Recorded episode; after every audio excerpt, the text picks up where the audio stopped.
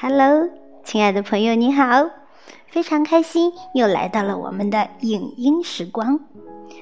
我是你的老朋友小林。今天呢，要为你分享的是电影《肖申克的救赎》。相信这部电影你已经看过了，而且有些人还看了不止一遍。那么，究竟它有什么样的魅力呢？我们一起来继续重温。知乎上有这样一个问题：迄今为止，哪部电影最感动你？《肖申克的救赎》位列第一。自从1994年弗兰克·德拉特将它搬上荧幕，二十六年后，它仍然是人们心中的难以超越。霸占豆瓣电影 TOP 二五零的第一名。有人这样评价：《肖申克的救赎》让悲观者继续前进，无助者得到力量，傲慢者心生敬畏，绝望者看到希望，迷茫者开始思考。他的不凡在于。人生的每个阶段重温，你都会有不同的震撼和感动。希望、自由、信念、勇气、坚持、友谊、力量。而我在看了十遍之后，得出了六条人生精华：一、坦然接受当下。才能保持独立思考的能力。故事从1948年开始，安迪的妻子和他的情人被杀，安迪成了最大的嫌疑犯。那年他三十岁，是一家大银行信托部的副总裁，正是前程似锦的年纪。尽管证据不足，安迪仍被判终身监禁。安迪走在入狱的人群中，一头棕色头发，长得白白净净，指甲剪得整整齐齐，看起来干干净净、文文弱弱的样子。监狱里的犯人们拿新来的犯人开心，猜测谁会在入狱当晚哭泣。瑞德猜一定是安迪，并且跟狱友。以十根香烟为赌注，但瑞德输了。在新入狱的狱友整晚哭喊冤枉时，安迪一夜悄无声息，坦然的接受了这里的一切。人生在世，难免遇到不公正的待遇。或许会毫无征兆的突然遭受命运无情的暴击，就像有句话说的：“你永远不知道明天和意外哪个先来。”在灾难面前，我们唯一能做的不是哭天喊地，而是坦然接受。世事难料，所以。你要尽力让明天比今天美好，接受当下，才能保持一份独立思考的能力，才能冷静分析自己的现实状况，做最坏的打算，尽最大的努力，做最好的行动。二，有信念的人不会向现实屈服。一天，安迪和瑞德聊天，谈起自己的梦想。安迪希望有一天重获自由，到墨西哥南部奇华塔尼河小镇开一座旅馆，迎着海风喝啤酒，呼吸自由的空气。在瑞德看来，安迪简直是痴人说梦。一个被判终身监禁的人根本做不到。然而，有些鸟儿天生就是关不住的，因为它们飞翔的愿望从未熄灭过。就像安迪，不管现状如何，他内心始终有一个不可动摇的信念。大多数被判终身监禁的囚犯入狱一阵子以后，脸上都会有一种阴郁、绝望的神情，但安迪脸上从未出现过。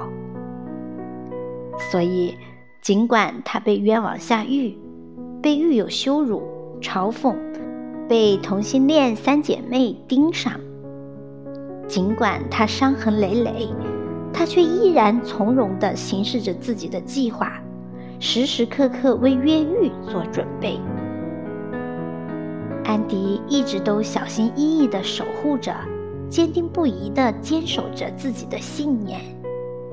无论能力多强，想获得成功的想法多么强烈，没有足够强大的信念支撑，都将一事无成。世界上最可怕的力量是信念。世界上最宝贵的财富也是信念。真正救赎自己的也是信念。三，掌握稀缺技能才是破局关键。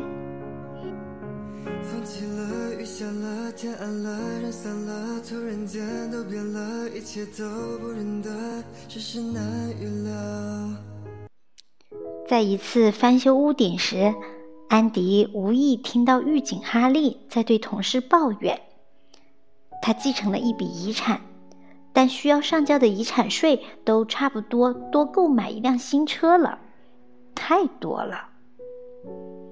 安迪放下手里的油漆刷子，不顾狱友的劝阻，小心翼翼地朝着哈利走去，试探性地问：“你信得过你太太吗？”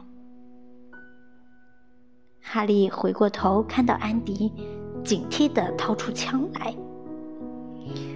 瑞德几个人都紧张地看着眼前的一切，他们推算，接下来安迪可能被射杀，或者被暴打一顿，也有可能被推下屋顶。但安妮还是抓住机会，无比镇静地告诉狱警如何避税。我们每个人一生中可以馈赠配偶一次礼物，金额最高可达六万元，一分钱的税都不用交。安迪之前就是银行的副总裁，这样的小事对他来说小菜一碟。狱警放下了警惕，欣然接受了安迪的逃税帮助。正是这次意外的安排。让安迪为每个同伴获得了三罐啤酒的享受。那一刻，阳光晒肩头，所有的狱友都仿佛自由人。而且，由于他出色的能力，安迪获得了狱警的庇护，不仅结束了三姐妹的骚扰，还赢得了到监狱图书馆工作的机会。肖申克。一个看似牢不可破的局，安迪能够破局的关键在于，他掌握了监狱里稀缺的技能。狱长第一次查房没有翻开他藏鹰嘴橱的圣经，是因为他真的会背圣经。他能在监狱里有相对自由，是因为他帮所有甚至其他监狱的狱警报税。他能挖通墙壁，爬出五百码的地下管道，是因为他懂地质和气象。他最终能在太平洋的小岛上安稳度日，是因为他懂户籍政策，利用典狱长重造了一个身份。每一个看似不起眼的技能，都会在关键的时候上救命。每一项技能。无论大小，只要精通，它就是你行走世间的工具。四，人生最大的奇迹是长期主义。我们往往会高估一年的变化，而低估十年的成就。当安迪要瑞德搞来一把鹤嘴锄时，瑞德从未想过他会用来挖地洞逃狱。呵呵，用这个挖洞至少要挖六百年。瑞德嘲笑道。但最后，安迪只用了十九年。撕开海报的那一刻，所有人瞠目结舌。安迪曾说：“如果一个人懂得利用时间的话，即使每次只有一点点时间，一点一滴积累起来，能做出多少事情？”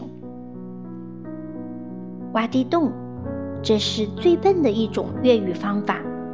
肖申克的每个人都能想到。但他们都只想用其他看起来简单高效的方法，最后却都失败了。现实也是如此，世界上聪明的人很多，你能想到的，别人也能想到。最终，你能在聪明人中间赢，是因为你比别人更加坚毅。这个世界就是这么奇怪。想走捷径的，最后都走了弯路；想搞投机的，最后都掉进了陷阱。最后大成的人都是长期主义者，长久成功的人都是长期主义者。五，你的舒适区就是你的监狱。肖申克教育还有一位服刑人员，让人印象深刻，那就是图书管理员老布。他已经在监狱整整服刑了五十年。可就在被假释重见天日前，老布却挟持了狱友，企图制造一场犯罪。因为他不想出去，也不想再次进入社会，只想在监狱里。度过此生，但他没有得逞，最终还是被放出了监狱，离开了熟悉的环境和人，回到阔别五十年的新社会。面对扑面而来的变化，老布每天生活在恐惧之中。在肖申克，他是一个重要的人，一个有教养的人。但出去后，他反而什么都不是，只是一个假释出来的囚犯。看到满大街横冲直撞的汽车，害怕；在超市工作，因慢吞吞的动作被骂；就连睡觉都不知道身在何方。外面全新的生活像洪水猛兽，令他惶恐不安。最终。老布悬梁结束了生命。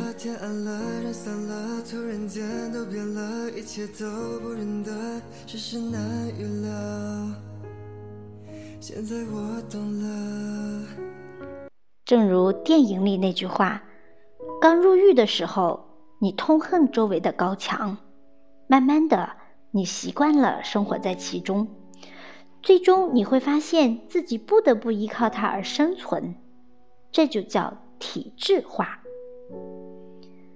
虽然老布得到了人身自由，但他心灵的自由早已被扼杀在监狱里。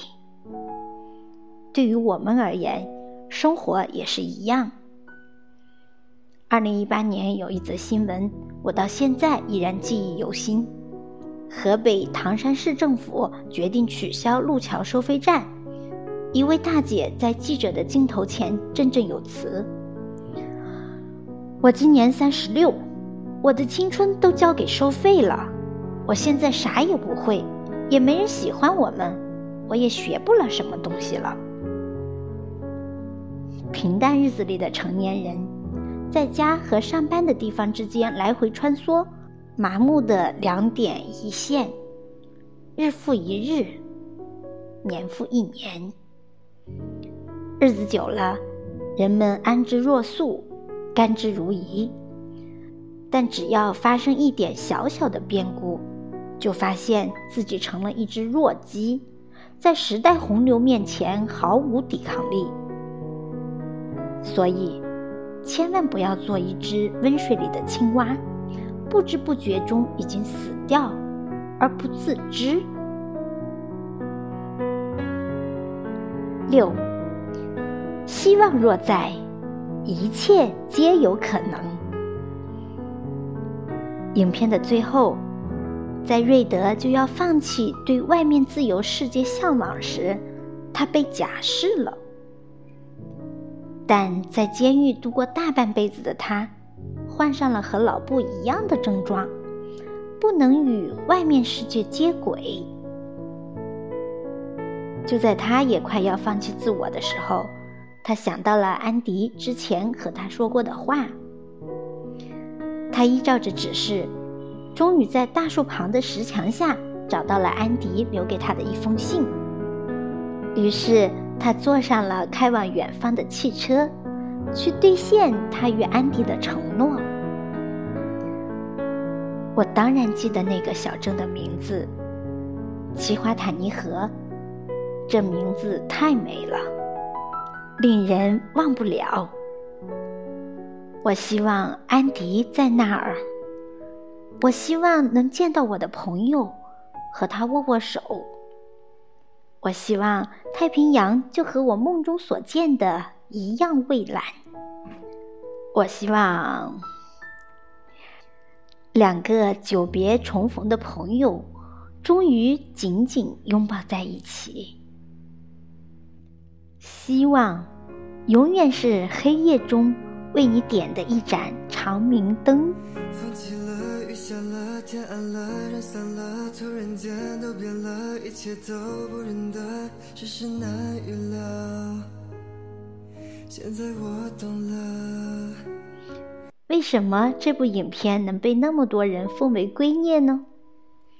我想，大概是它陪伴着无数人度过了生命中难过甚至绝望的日子，让每一个生活在牢笼中的人。依然心存希望，就像安迪给瑞德的信中说道：“希望是一件好事，也许是人间至善，而美好的事物永不消逝。在我们心里，有一块地方是无法锁住的，那就是希望。”希望像是心中的一粒种子，虽然特别小，但却有着极其强大的力量。尽管生活艰难，但只要心中有希望，我们就仍有选择。二零二零年，我们都过得很艰难。我们之中的许多人，有的失业，有的破产。有的甚至失去了自己的亲人。希望正在遭遇不幸的朋友，找个夜深人静的夜晚，重温一遍《肖申克的救赎》，因为它虽然点破了人生的残酷真相，却能让你重新思考生活。他虽然把沉闷乏味的人生剖开了给你看，却也会告诉你，在人生的某个地方，有个温暖的海滩在等待着你。我们都可以到达那里，只是有时候需要花上一点时间。只要心怀希望，一切就还有可能。好的，朋友们，今天的分享就到这里，感谢你的聆听，也感谢作者时光君双木撰写的美文。用理性认真思考，用态度安静生活，一半洒落阴凉，一半沐浴阳光，这就是作者时光君双木的自我介绍。相信从文风当中，你已经感觉到了他的性格。那这篇文章也送给所有正在经历艰难或者是煎熬的朋友们。祝你们早日走出黑暗，迎来阳光。请记住，只要心怀希望，一切就还有可能。我是小林，愿陪伴你走过每一个孤独的时刻。点击关注吧，我们一同成长，越来越好。